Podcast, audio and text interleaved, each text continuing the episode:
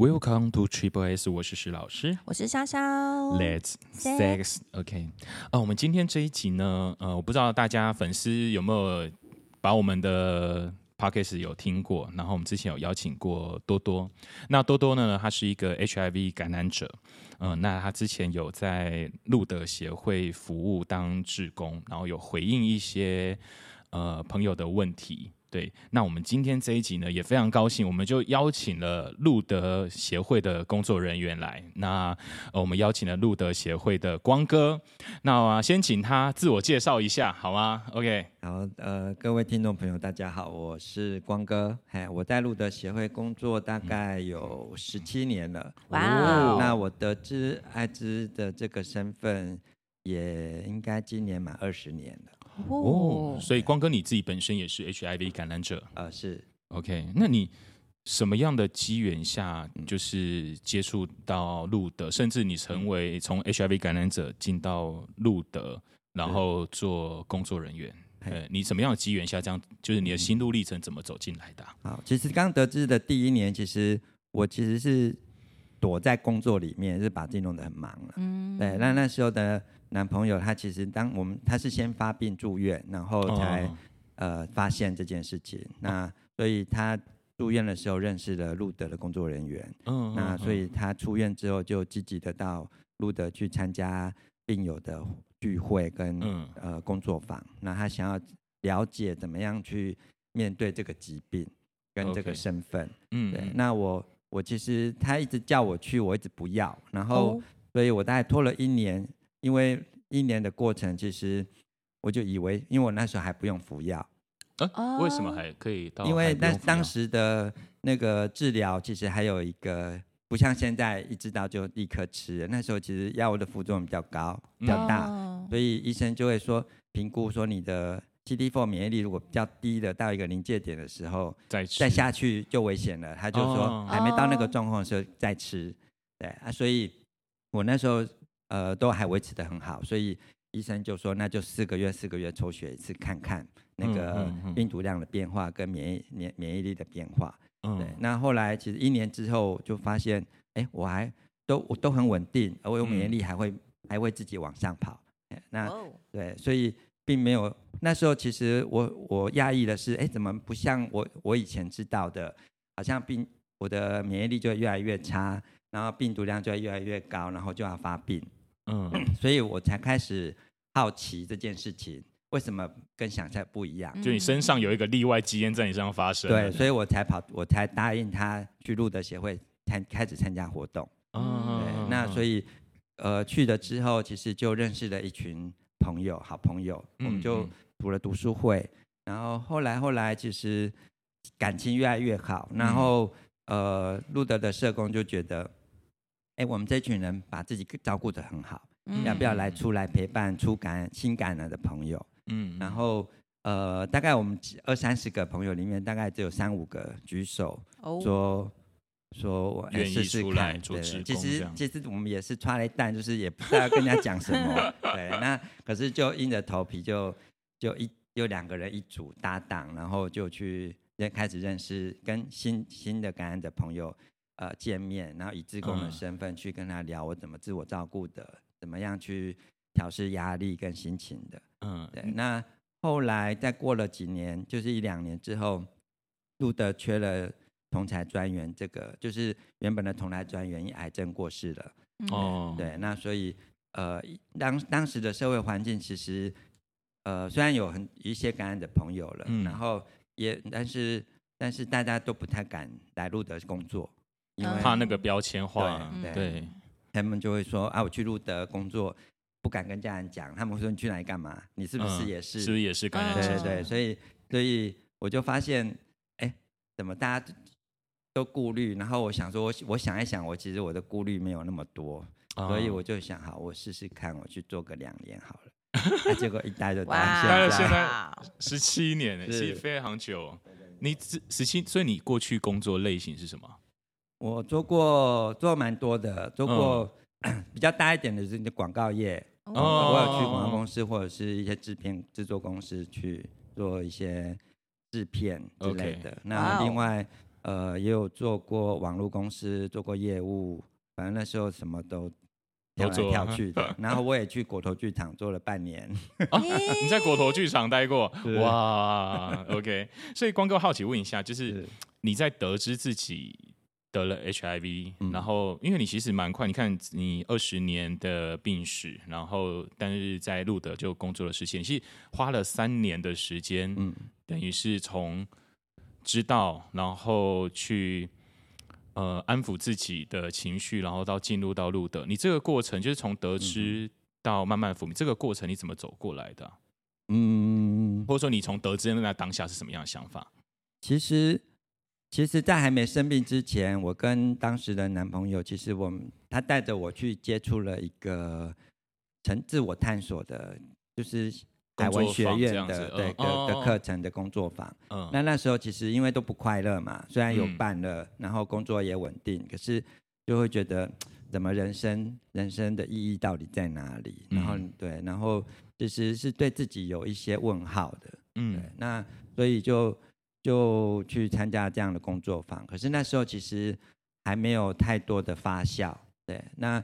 但是当生病之后，在陪在跟朋友们互动的时候，其实慢慢慢慢就发现，哎，我自己就是自宫这件事情，我就发现说，哎，别人的他们的朋友的担心，为什么我比较不担心？嗯、那我开始就会比较是往内在走，是，嗯，对。那我是不是我开始就会去自我探索很多，去面对自己的，就是克服自己的一些。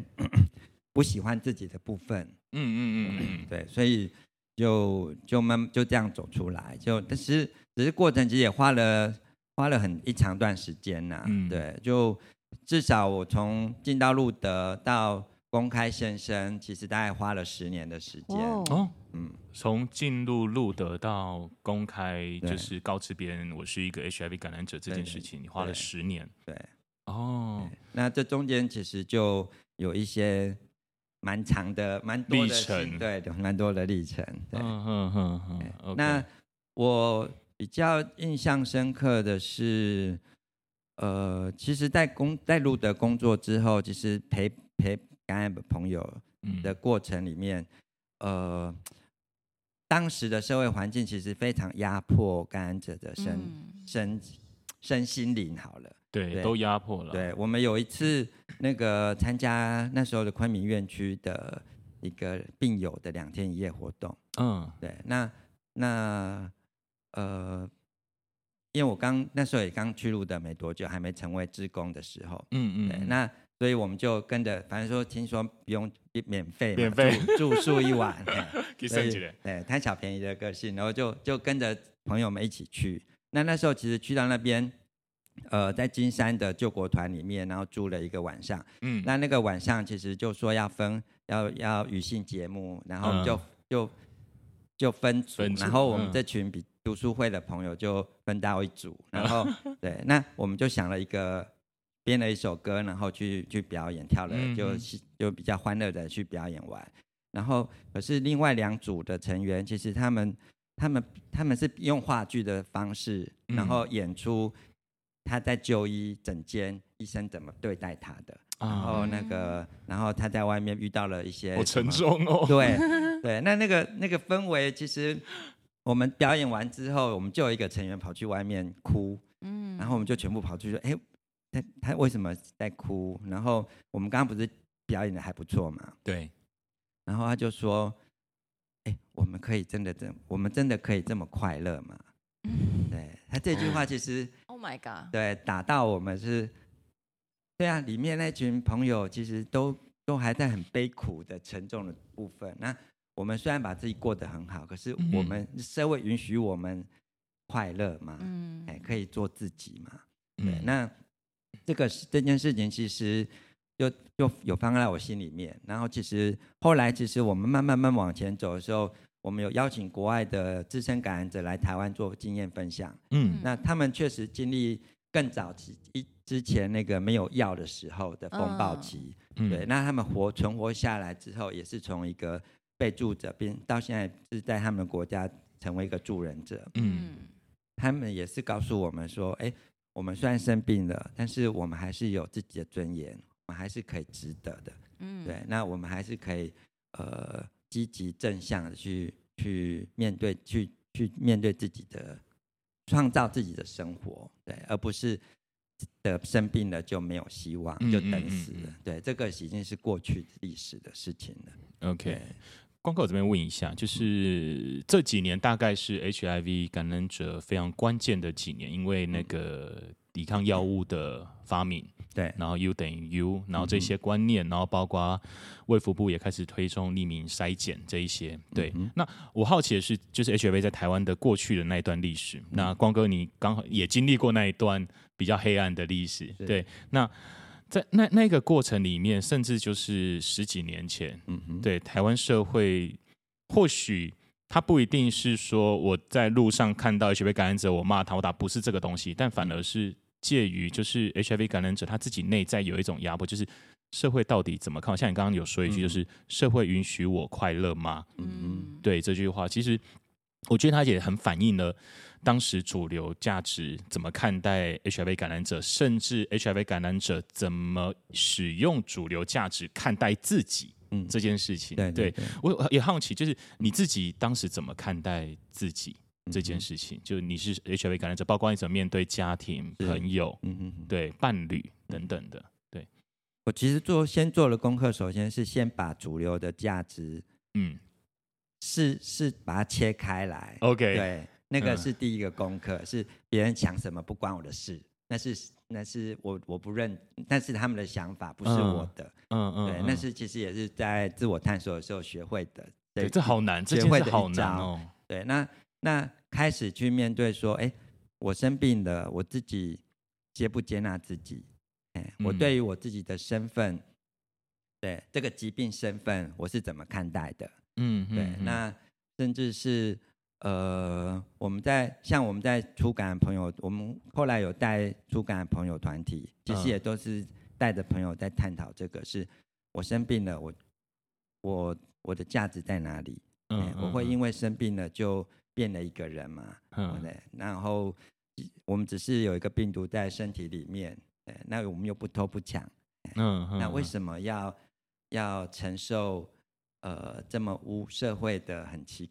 很异样的看法，然后就刚刚你说的，呃，社会价值就是，哎，你刚刚说的那一句话是，呃，就是社会主流价值观怎么看待你们，以及你们，因为有些人会使用，就是他自己可能没有一个定向，我是一个感染者，我没有什么定向，所以我在看待自己的时候，甚至我就会用那一些社会主流价值的标签化在看待自己，就觉得自己很脏，自己很糟，对，因为这个其实我们就是谈到是内化污名啊。对，就是内化污名。对对对，就我们自己拿了外面别人的看法，然后放到我身上，然后就以为我就是这样的人。嗯嗯。对，那所以我们其实会花很多的时间去分辨，我们要怎么样，呃，先把先回来自己身上，是我生病了，那我接下来可以为自己做什么？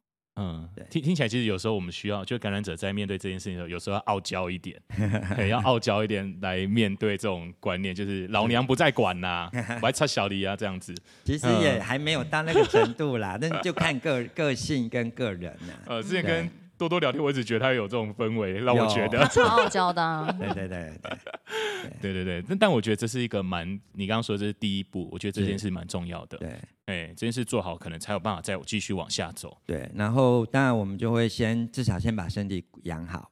嗯、对，所以服药，服药顺从，然后把病毒量控制到测不到。对，那这些其实都基本的，现在现在其实感染者都很容易做得到的，就是只要稳定服药，其实。我我就跟正常人一样，我只是每天要吃一颗呃不一样的维他命而已。嗯，对。嗯、那那所以呃，慢慢慢慢，其实大家会对于感染这个身份，要知道说我怎么样去区分说，哎，我要不要跟人家讲，或者是这是秘这个秘密就就留到我进棺材。再说，嗯、大部分的朋友是选择这一个啦。哦，真的，对大部分是选择，就是都不讲，都不要讲，连亲朋好友、兄弟姐妹都不要让他们知道。嗯，对那那少部分的会比较有人会跟好朋友分析，几个好朋友，嗯嗯嗯对，也许兄弟姐妹他只会选其中一个。嗯，对，那就看那个会不会透露，会不会偷偷讲出去这样？对，那呃有一些就是选择是跟呃妈吉妈吉的朋友对对女生朋友讲，或者是、嗯、对好死党说。对，那像我我自己那时候其实也是因为。那是当时男朋友两人一起面对这件事情，比较有伴。嗯嗯，嗯，嗯对。那后来认识一群朋友，大家比较互会互相支持。对，那其实这就路德路德在陪伴感染者，就是的的主要的部分，就是用互相影响，就是以过来人带新新人，然后大家互相培力，然后一起走。嗯，对。那所以呃。慢慢的，其实我自己就会发现，哎，我比较不会在意别人的眼光了。嗯，哎，我知道我自己在哪里。嗯，那那我也对社会有一些贡献啊。我也不 是，对我又不会危害社会。对，那那何必？那就那真的就不需要去对号入座，说感染者一定是怎么样怎么样的人。嗯，那当然，这过程中我也有去修，去思思考是。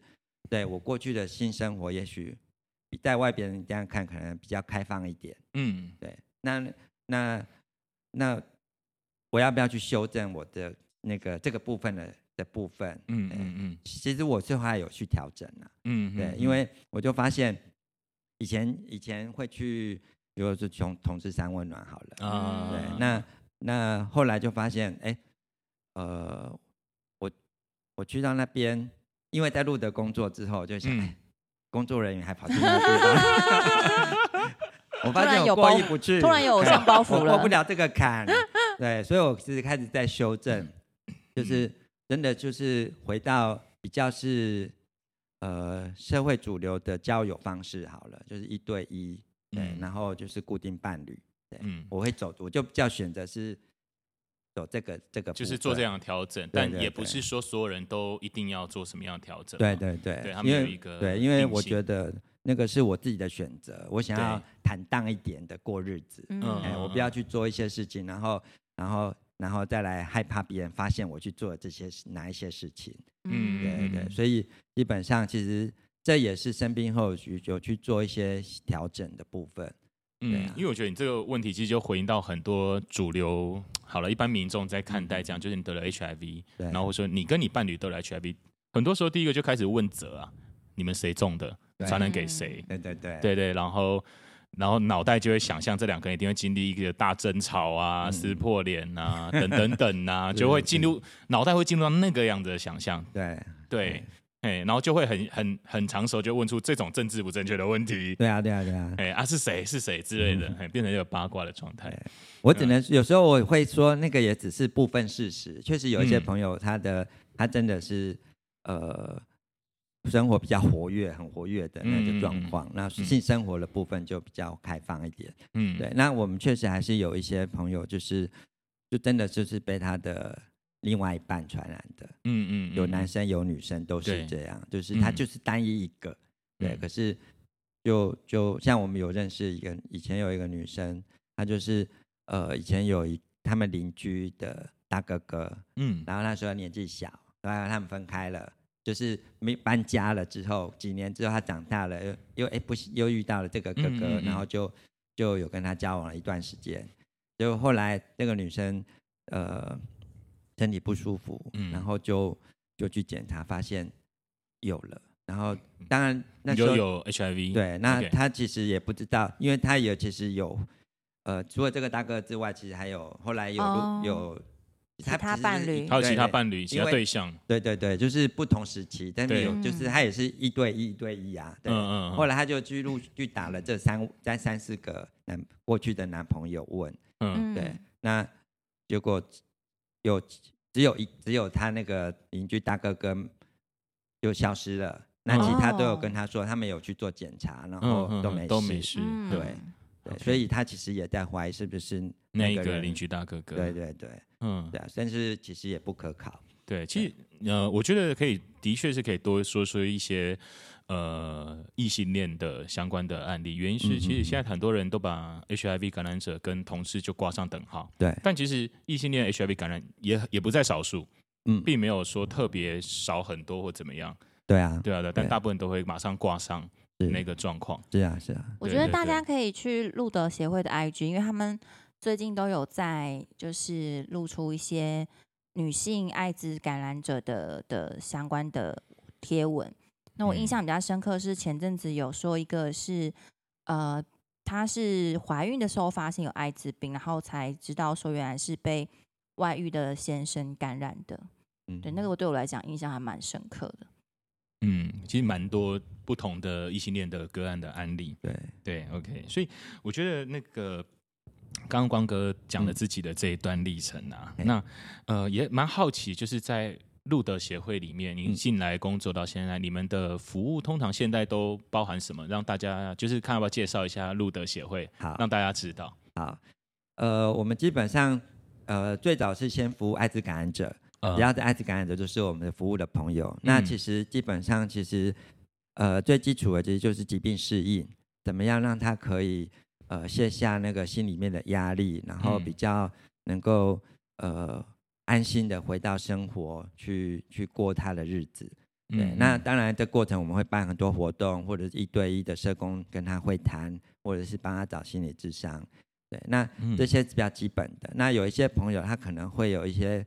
可能经济上面的问题，他可能、嗯、对，可能过去是比较多常见的是因为发病，然后没有工作能力，对，然后就需要有一些社会的救助的协助，嗯，对，那有一些是可能家人把他赶出来了，哦，对，那所以他就必须要住的地方，那这时候我们社工就会介入，要怎么样帮他找到一个短期的住屋，嗯，就是我们有个东如家，让他先短期租屋，然后再帮他。先稳定身体，稳定工作，然后再帮再协助他回归社会。嗯，对，他自己如果找到工作了，有，工作能力的，他就可以养活自己了。他其实就会回到社会上去。嗯，那这些是这是社社工在帮忙的。那后来其实药瘾开始出现了，就药瘾朋友。嗯、那比如说一开始是海洛因的大哥们。哦，那很早期的，对对对，比较多。对，那那的时候其实他的他们的性质跟同。呃，我们比较常服务的同志的感染者其实是不同文化的，对对对，对，所以其实我们也花了一些时间，然后跟他们跟协助这个这些大哥们，然后其实他们比较，因为他们有时候会比较都是进出监狱，嗯，对，那所以呃，大部分都是经济需求比较多，哦，对，那其实我们路德也没有那么多钱呐，但是就是社工们会很努力的。看这个朋友的，去找钱，去去跟跟外单位的一些基金会联系，嗯嗯、看他的资格符不符合申请他们那边的生活费这样子。嗯，对，嗯，那当然有跟政府的一些药药引方案的那个协那个协助协助，对，嗯、那后来。呃，娱乐性就是现在娱乐性用药比较泛滥，比较泛滥的。对，对，那这其实这时候其实就更复杂化艾滋的感染者生态。嗯、所以我们现在服务的朋友，如果没有使用药物的，其实都很稳定的。嗯、对，他们可能会参固定参加我们的座谈啊、聚会啊，所以他们比较多需需求是联谊。对，因为他们、嗯、他们有没有很难找到对象啊，对对，嗯、他们有的。比较没有，就比较害怕的，他可能就是只能从感染圈里面去找他的另外一半。嗯、所以感染圈的，就是后来在感染圈找伴侣的这个、嗯、这个机这个机会多吗？就这个机频繁度算高？其实大家都算多啦，就是大家都会想要找到适合的另外一半。是是是，可是呃，同即使同样是感染者。认识了交往也不一定就会长久，是啊，某点也哈啦，哎，对，所以所以其实就呃，我们确实有很多是两个都是感染者在一起的，嗯嗯、的，对，那也有很多在一起只有一段时间又分手的，然后继续、嗯、继续找，那也有很多是呃决决定单身到老，他就是不想再找，他可能因为过去有感太。被伤害过太深了，嗯，对，可能被他的前男友背叛或什么的，然后加上他这个身份，他如果认识一个喜欢的人，他也不知道怎么开开口，让他对方知道他的身体的状况，其实他可能就会选择，那我就一个人好好过日子就好。所以你们目前服务过的 case 里面呢、啊，嗯、年纪最大的到几岁啊？我曾经接触一个伯伯。九十岁。哇哦！我想说，光哥叫的杯杯到底有多大？因为就觉得好像应该很大，没想到是九十，哇，超乎我预，更超乎我预期。就先就过世了啦，哦、就是也是人年纪大了，但是我们现在还存活的朋友们。其实有七十几岁的，也有很多，有那种年轻或中年就感染，然后一路到老年，有啊，就维持的很好。对，路德成立快二十四年嘛，其实我们有很多朋友就是从那时候，呃，就是认识的，一路到现在，到现在，所以他们现在基本上都六十六十起跳了。哇哦。OK OK，这其实我觉得也颠覆一些听众的想法，就可能觉得得了 HIV 可能寿命就会减短啊，会干嘛？对对对对对对对哎，你刚讲到九十岁，我就哦，对啊，这个好厉害哦，嗯，所以身体保养好可以撑超久的。我有时候 反而觉得，就是有慢性病或是比较特殊疾病的人啊，嗯，其实反而比平常人更注意自己的身体。对，就是会觉得说，哎，我就是饮食要注意什么，或者是要运动啊。嗯、然后反而，因为像我自己有慢性病，其实我就会觉得，哎，我比我同事少感冒。我就说，你们那么正常人，那到底在干嘛、啊？因为光哥看起来其实是身体非常健康的，对，就是他每天每天有在运动的大哥。我刚才讲北北，吓死我，还是讲出来啦。对啊，嗯，OK，大叔啦。嗯，我以为结束，所以不论得什么病，其实就是把自己身体好好照顾好，真的还是可以维持很久。对啊，对啊，对。嗯，OK，好，所以呃，好像路德你们有不不论是在艾滋感染者要毒瘾的、嗯、哼。的成瘾者是。对，然后你们之前后来开始有一些就是安置的，嗯、你刚好提到就是你们其实也会帮忙做安置，对。对，其实台湾在做。艾滋感染或是药毒瘾感染的安置，嗯、其实它还是在一个大家不知情的状况下，或是不太能够被接受吧？就是你们这个过程有没有什么样的经验，呃、或你们做了什么？嗯哼哼。呃，其实这可能分两块，就是一个药瘾朋友的部分。嗯，对他们其实呃很多戒瘾单位，他们其实过去会拒收艾滋感染。为什么？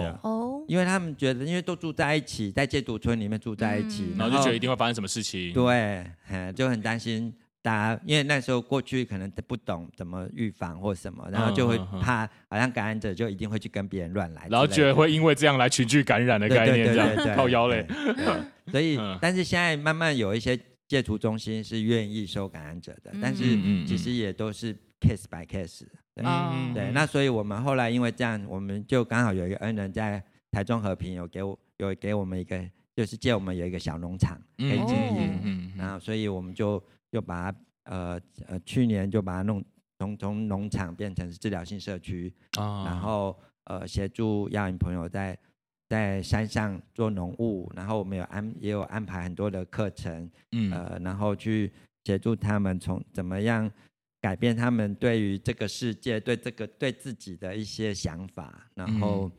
嗯慢慢减瘾，对，那当然戒瘾是终极目标啦。但是就是至少用减害的、减少伤害的观念，协助他们面对这个药瘾的困困扰。那你觉得真面对药毒瘾这件事啊？其实过去司法单位就用乐戒的概念，对对。那你觉得他跟你们的观念有没有什么不太一样？就你们路德在做戒瘾这件事情，跟所谓司法的乐戒差异别在哪里？司法乐戒是就是它就是不是零，就是就是不是有完全关起来啊？对，完全就是要没有。嗯，对。那可是药引就比较难的是，很难一一夕之间我就不用嘛。对。我们有的朋友可以做到，我只要一个礼拜不用，我就觉得那个我已经够久没有用了。嗯、但是大部分大部分的人可能没有办法忍受到那么久，但其实还是有时候是身体的瘾或心里面的瘾。尤其是如果是娱乐性药物的朋友，他们可能会寂寞，心理上的瘾。对，那他就会需要有人陪，想要找人。那所以他可能也不也可能自信心不够，或一些状况，所以他可能也只能从交友软体去认识。嗯嗯。对，那交友软体如果大家都是就是有就是有用药用药的话，对，就很容易就约在一起。对，那大家就同病相怜的一起。一起继续下去，这样，嗯，对。对，那所以其实这这这其实是，呃，是目前社会碰到的状况啦。因为目前像很多交友软体，你如果是娱乐性用的，就会可能异性恋之前就有说，我就可能常看到呼脂啊，找人呼糖啊，对，他们创造好多新名词，超没有名词的。对对对对对，那很多娱乐性用药，嗯，那所以我们招入治疗性社区，就是让他们先到山上去，嗯，住个一半年一年，然后至少这中间看他可不可以慢慢慢慢稳定下来，然后。回到可以稳定的回到社区，对，嗯、那当然减我们说减减害观念是至少先让他学习，比如说他过去可能是每个礼拜用，那我们减减少伤害就是，那我们就会跟他讨论，你可不可以变成是两个礼拜用，然后再来、嗯、再来花一点时间变成一个月用一次，然后再慢慢花时间，可能三个月再用一次，对，那。当他使用药的时间越来越短，然后他自己也不会在一夕之间不用的时候有那个对自己的冲突那么冲击那么大。对，对，那但是这中间其实就可能要花很长的时间去陪他，呃，稳定下来。嗯嗯。而中间更不用说，中间常经常会有复发的状况。嗯。其实很多戒毒中心都会说，成功案例其实真的少。对，大概可能一段时间。就就可能容易被外外面的诱惑或者是一些原因，嗯，又会复发。嗯、对，当然，所以我们跟外单位，当然我们还是希望戒瘾只是一个过程，对，嗯、那能够能够协助他不呃不再复发，对，嗯、那不带复发可以维持很久，对，那其实就是稳定。OK，因为现在还是有很多乐界，或是在使用娱乐性，像你刚刚说，其实现在比较多新生代，就是他是娱乐性用药的使用者，是还同时又是 HIV 的感染者，是对。那在双重的状况下，其实蛮难处理这样子的对个案。对，对，那其实这这些朋友，其实多多少少都会有伴随着一些呃身心的。嗯，可能创伤吧，他也许是对，有的是小时候的心理创伤，或者是成长背景遇到的是一些事情，对，也许是霸凌，也许是家暴或什么的，嗯，对，那其实就就没有时候细去了解他的生命发生什么事情的时候，真的每个人都有他的故事，嗯，所以我其实其实我们。呃，路德在陪，其实就是去了解他，他发生了什么事情，嗯嗯，然后再跟他讨论说，那他可以怎么，他想要怎么做，让他自己，我们就是，呃，他想要怎么改变，慢慢慢慢，他觉得他可以做到的部分，然后一步一步，对，来做这样子，对，OK，对，因为没有办法一一一夕之间就改变了，对是吗？对，嗯嗯，所以其实也蛮克制化的，基本上是啦，减害其实就是确实就是克制化。你们目前的整个路德服务的 HIV 感染者大概有多少量啊？嗯，我们一年开案，糟糕了，我没有带那个。大呃多少 多少，大概大概，我们一年接接触的新开案的朋友可能有一千多人呐。但是如果说是人次累积的累积的人数可能就很多，有破万，嗯，破万。因为我回来一下，就是你说你们路德其实也有也有时候会开一些联谊的聚会啊什么，然后有些呃感染者也会有一些需求啊，嗯，对。那我也知道，就是一般主流的观念对这样子的团体其实是觉得呃蛮负面的哦。对对对，那我很想好奇，就是你自己怎么看待这件事？就是。哎，同事 HR 就是主流就觉得，干你们就是要禁欲啊，你们就是不能够去找啊，你们就是要怎样啊？所以主流会这样嘛，就是如果家里有个 HIV 感染者，爸爸妈妈就会，那你不要再去害人，他会用害人这句话把他可能就是关在家里或干嘛的，对。但那但是你们其实，在很多年前就已经开始有这样子的联谊聚会活动，甚至也是鼓励他们可以找到一个好的对象、好的伴侣。对对对，你们怎么会？怎么想这件事，或你们怎么会走走向这一件事？啊，基本上我们像我们会办一些讲座，比如说怎么自我照顾，嗯、或者是艾滋的治疗的新知，嗯，对，或者是呃情感需求面，比如说我要怎么样去去面对自己的情绪呀、啊，面对自己的亲密关系，我们就会甚至面对自己的欲望、性欲等等的。其实我们就会去至少就透过讲座，让朋友们更了解自己一点。嗯，对，那那当然呃。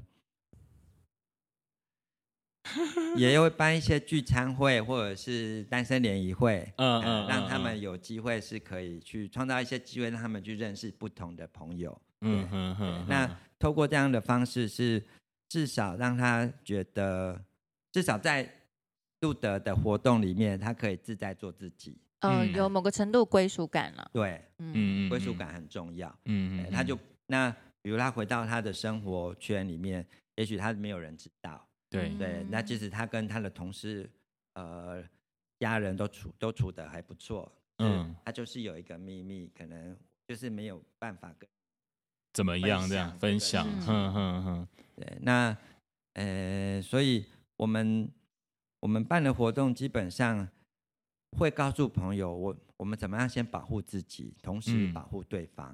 嗯、OK，对，嗯，就是至少在性性生活、性性的这件事情上面。对，对因为我我自己这样问，是因为其实主流观念的确就会觉得，就是你就不应该有性生活。但我自己会觉得，就是不论你是什么样的感染者，嗯，也好，其实性生活是一个性自主。是对，就是我，即便我真的是感染者怎么样，但是我还是会希望有我的欲望。其实跟生障者要性一样。对。对，其实都是，哎，有很多生障者，就是家人会觉得你就是身障者，你不应该有欲望，你不应该怎么样。但我觉得太多主流观念在这里面，我就会觉得就 K 就觉得不爽。对，那我觉得对一个朋友来说压力太大了啦，他一辈子就要禁欲这件事情，那你就我我们有时候就问，那你问你做得到做不到？对啊，对啊，对啊，对啊，对，嗯，所以其实就在一个保护好的前提下，我们怎么样去？呃，跟人家发生性行为，怎么做爱？好了，怎么打炮，甚至我怎么约炮，好不好？对，就是我我在一个安全措措施做好的状况下，我们其实这些都可以做得到的，像一般人一样。对对对，所以基本上，呃，戴保险套这件事，我们就会就会说嘛。嗯嗯。那当然，现在现在加了一个 U 等于 U 等于 U，我们解释一下好了。来，光哥解释一下什么叫 U 等于 U。好，当一个感染者他的。他服药稳定六个月，然后他的体内的病毒量到测不到的时候，那他他就不会透过性行为传染艾滋给对方。OK，好，广大的听众，那多多没有讲对啊，他没有讲六个月，他没有讲六个月吗？嗯，他没有讲这六个月这个这个时间。你记得好，你不是都健忘的吗？你怎么这个都记得这清楚？我的记忆体就是会选择性记忆。OK OK，六个月是医生。医生们他们找出了一个折中的、uh, 的补的时间点，嗯嗯，对，因为现在的艾滋药物其实非常好啦，就是只要一个朋友吃下去之后，大概一个月左右，大概病毒量就会到测一一两个月病毒量就测不到了。哦、oh.，OK，嗯，对，那所以所以抓半年是预防，嗯嗯，就是就是稳定了，真的真的稳定了，然后病毒量可以受到控制了。嗯嗯嗯，所以这个状态我们就称为 U 等于 U。对，OK OK，因为其实这个是真的是这几年慢慢的才出来的一个新的观念。对，然后那另外也想问一下，因为之前其实呃，我们之前也有像多多有来分享，嗯呃没有，哎像多多还有之前有另外一个坤坤他们都有分享，就是预防性投药。嗯哼，对对对，那有没有稍微讲一下，那什么是预防性投药？预防性投药其实就是呃，在我预计。好，我今天要去轰趴，OK，我今天要去轰趴。对，那我就先先吃 PrEP，就是 PrEP 的，就是艾滋的药物的其中一个种类。嗯，然后吃下去之后，我身体就会有一个防护力，所以我即使去轰趴，然后没有使用保险套，嗯，然后我也有保护力，不会被不会被感染，有一定的几率保护。就是保护的几率，然后不会被呃不会感染到艾滋这样子。嗯嗯嗯。但是这也仅仅次于可以艾滋做艾滋预防了，其他不行了，其他不行。HIV 的预防。对对对，其他真的标高很多，像梅毒、菜花，我们我们医院的护护理就是护理师哦，各管事都会说。人数都增加。哦，就 PrEP，然后 HIV 降低了，但其他升高了，对对，就他吃了都不惊啊，感觉是玛丽兄弟的 星星一样这样子。嗯，我曾经在呃，因为我们有朋友在对岸嘛，就是工作，然后他就说那边的朋友的观念是，他们认为 P R Prep 之后，他就好像变无敌铁金刚，所以 所以他就就就好像所有的性病都可以预防，真的就是玛丽兄弟的无敌状态。把它当神药真的 OK。所以 PrEP 它只能预防 HIV，但你其他疾病还是会中哦。对对，对，对，所以你该戴套还是要戴套。是，嗯，OK。好，那刚刚我们那个光哥有提到，就是你们要毒瘾的，就是安置。那 HIV 的安置，或是像你刚刚说，就是娱乐性用药的 HIV 感染者，嗯、他们目前路德也有在做一些安置嘛？呃，我们基本上有一个中途是短期收容的，哦、那台北、台中都有床位，但台北大概四床，嗯、台中大概六六六床。哦、对，那基本上短期就是三个月左右。嗯，那最长也许会让这个朋友住到半年也不一定，可是就要看他的状况稳不稳定跟实际的他的需求。嗯，对，那当然，呃，大部分的朋友可以，呃，因为我们我们的中途其实比较是收容是。生活可以自理，他自理能力，嗯、但可能工作状态不稳定嘛。对对对，那因为我们没有，嗯、我们没有那个照护员哦，所以基本上如果有肠道需求的朋友，就没有感染朋友，对，可能就是要找关爱之家，或者是我们要外送其他外单位的肠肠道中心。但是现在的困难就在于，呃，台湾的愿意接受接接接纳。感染者进去做长照的的中心，嗯、其实我们会常常碰碰壁、呃、碰壁，嗯，因为送不进去，对，常常就说我们满床了哦，对，因为你像对啊，刚刚说到有开始很多老人家的 HIV 感染者，嗯、就他可能从年轻到老，他得去处理他之后的生活，那甚至他可能也没有子嗣，他没有生小孩，没有干嘛的，对对对，那他老了该怎么办？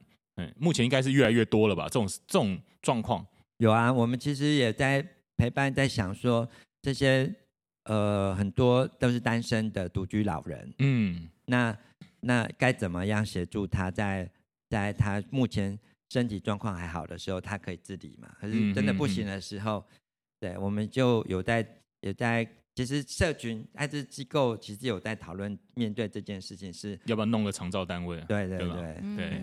对就是针对最希望的是，就一跟一般人一样嘛。我就是社会福利，政府的社会福利资源，其实我们都可以使用，而且是不会被拒绝的。对，就是只是我的慢性病是艾滋病这样。对对对，但是就可是真的真的实际面上面就会碰到一些工作者，他们可能不了解，或者是一些。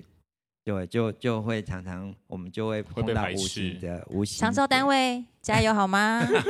对，那当然我们很多朋友就会认就会想说，如果有一个彩虹彩虹老年老彩虹村，对彩虹村，彩虹村听起来蛮浪漫的，住在一起，然后、嗯、对至少那个氛围，他们会觉得这样生活比较没有压力。对对对，林口的长寿村，我们来一个彩虹村。对，我觉得这是一个蛮好的一个理想的方向。那我们要跟听众喊话一下吗？怎样？呃，路德不想努力了，请问有，请问有哪一位叔叔要帮忙吗？弄个长照，对对对，长照东西，这是商机哦，这是商机，这是商机。叔叔，我不想努力了。OK，所以其实其实每呃，目前就是长照会是。越来越大的一个议题。嗯，我讲每个国家都一样啦，其实不是只有艾滋感染者啦，其实都人口其实都在老化的状况下。嗯，对，然后不同领域的族群的长照议题都会开始慢慢出来。对对对，嗯嗯嗯。OK，好，那我们最后我好还想问一下光哥一个问题，就是你自己这样子，呃，从感染到现在大概二十年，嗯，对你自己身为一个 HIV 感染者这个身份。嗯嗯，我不知道你怎么去看待自己这一生呢、啊？就是我蛮好奇，就是你对自己的人生意义，就是这个身份对于你来说，嗯呃，有没有一个转换？就从过去的拒绝到接受，到一个好像一个使命感。嗯嗯，对对对，因为你如果没有这个身份，你就不会进到这个领域嘛，对，不会做现在这个工作嘛，是对这个过程，你有没有什么样的人生体悟？我蛮好奇的，对，有，其实是有那个转。转折是那个使命感，有一天跑出来的时候，对、oh, oh, oh. 对，然后我就跟自己讲，哎，好像我得了 HIV 是一个礼物，是我可以跟他说是变成礼物了，是因为因为我生病了，我才会知道怎么去自我照顾，对，我才会去想我人生到底怎么了，我到底要往哪边去，对，然后那个人生目标，当然我来路的工作某个部分也会觉得，哎，我陪伴这些朋友走。一一段时间，看到他们会稳定的、快乐的回到生活，哎，我自己也会为他们感到开心。那我自己当然有一部分是觉得，嗯，我好像也有一些功能在，对。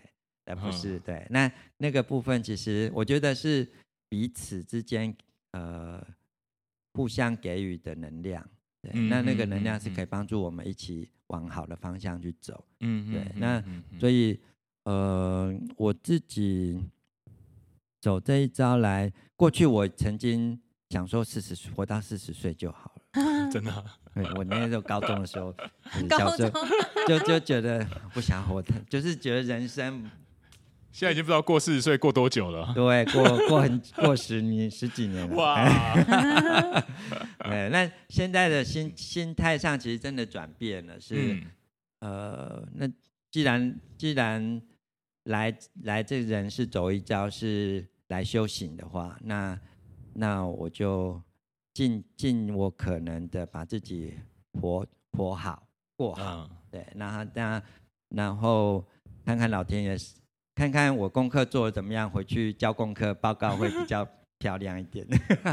所以其实我是用这种观念在把人把把把自己过好。对，就是用修行的观念，所以很多时候就会呃比较比比较那怎么讲，做简过简单的日子吧，不会像年轻的时候好像呃。希望轰轰烈烈这样，嗯嗯嗯，年轻都会有想要玩。对，我觉得光哥这个蛮励志的，就是因为光哥是一个真的很光的，很很光明，然后很温暖，什么东西啊？很光明，然后很温暖。录到下午有点累了吗？有点累了这样子，但是他是一个温暖的的大哥。对，就是就是感看起来就是天天运动的大哥，然后没有天天运动一个礼拜，没有，因为你的体体态体态看起来是，然后就是眼神散发着光芒。所以你不会觉得说，哎、欸，他他好，可能人生有有我们难以想象的辛苦这样子。嗯嗯嗯。因为刚刚光哥说自己是感染者的时候，就是刚进来介绍的时候，我就嗯，他完全颠覆了某一种主流想象，就觉得哎，哦，对，就大家都以为他们可能都要病恹恹。对对对，会会会会，就会有那种感觉。然后工作是一个非常好的站出来的例子，这样子，对，就是没有活得很好，对对对，很有使命感的一个人，对，就就。对啦，其实也是希望说，哎，至少在我身上看到不一样的感染者的样貌，嗯、那我当然就觉得，哎，我比别人有一些条件是，可能我没有，我工作在路德，所以我不用担心我现现身之后就就没有工作了。OK，对，那家人的部分，其实我家人都还算，后来也都让陆续让他们知道。哦，对，但是其实我就我姐跟主动跟他说，其他的都是透过我的脸书。看到的这样，那他们其实兄弟姐妹也都没有问我这件事情，哦、因为他们他们会觉得，他们可能看到，哎，我把自己照顾得很好，那这样就够了。其实很多越亲近的人越难以启齿哦。对，很想关心，又觉得会不会伤害到这样子。对对对，对，很多这种状况。对，那所以就我只能就。开不了口，那就用行动来做好了，让他们知道我把自己照顾得很好，不用担心。OK OK，好，那最后问一下光哥，就是如果我们有一些粉丝听众，嗯、然后他我分几个问题，第一个是就如果他担心自己有 HIV 的话，他可以怎么样的去呃找寻资源？嗯嗯，对。那第二个问题是他知道他就确诊了，他是 HIV 感染者，但他又。不敢跟家人出柜，就没有任何支持系统。他可以去哪里找到你们，或是怎么样去找你们的资源或协助？是，是对两个问题。好，如果对一般民众想担心自己感染的话，其实、嗯、其实访呃 Google 一下，其实台湾的艾滋机构其实都可以做、嗯、呃这样的咨询，就是不管是电话或者是 LINE 咨询，嗯、或者是你写。信箱给他们，嗯、对，工作人员都会回你。然后像我们录的也有赖的咨询，所以只要在我们赖值值班的时间，基本上我们都会回答您的问题。嗯，对，那呃，所以呃，不用担心，对，真的不用担心说你打电话过来，然后我们会骂你或怎么。其实你的担心我们都会接住。对，那当然也会跟你去讨论你的风险行为到底是真的危险，还是只是你担心过度担心的。嗯嗯，对，OK。对，那已感染的呢？已感染的朋友其实就搜就 Google 露德协会，呃，露天的露，品德的德，对，露德，然后还是讲露出的露会比较知道，比较知道，露出。露出的露。出的露。啊，露出哈，露露，我都想露水的露，对，我就是比较淫秽的思想。OK，露德协会是，然后粉丝专业跟 IG 都可以嘛？对，那我们台北、台中跟花莲，花莲也有店，对，都有都有工作人员在。哦，对，那所以你可以就近以你的居住地，对，那如果真的远了，你你因为像比如说在台南啊，在台南高雄，好有爱之希望，爱之希望，对，或者是各地区有他们同志中心、同志健康中心，其实这都可以是。你去做咨询跟讨论的一个地方。OK，对，好好，我们非常感谢路德的光哥今天来跟我们分享，然后对，很高兴接受你们的访问，我们也很高兴，我们也很荣幸。但是今天没有搞笑怎么办？不会不会不会，OK 了，我们还是有太严肃了，有很多知性。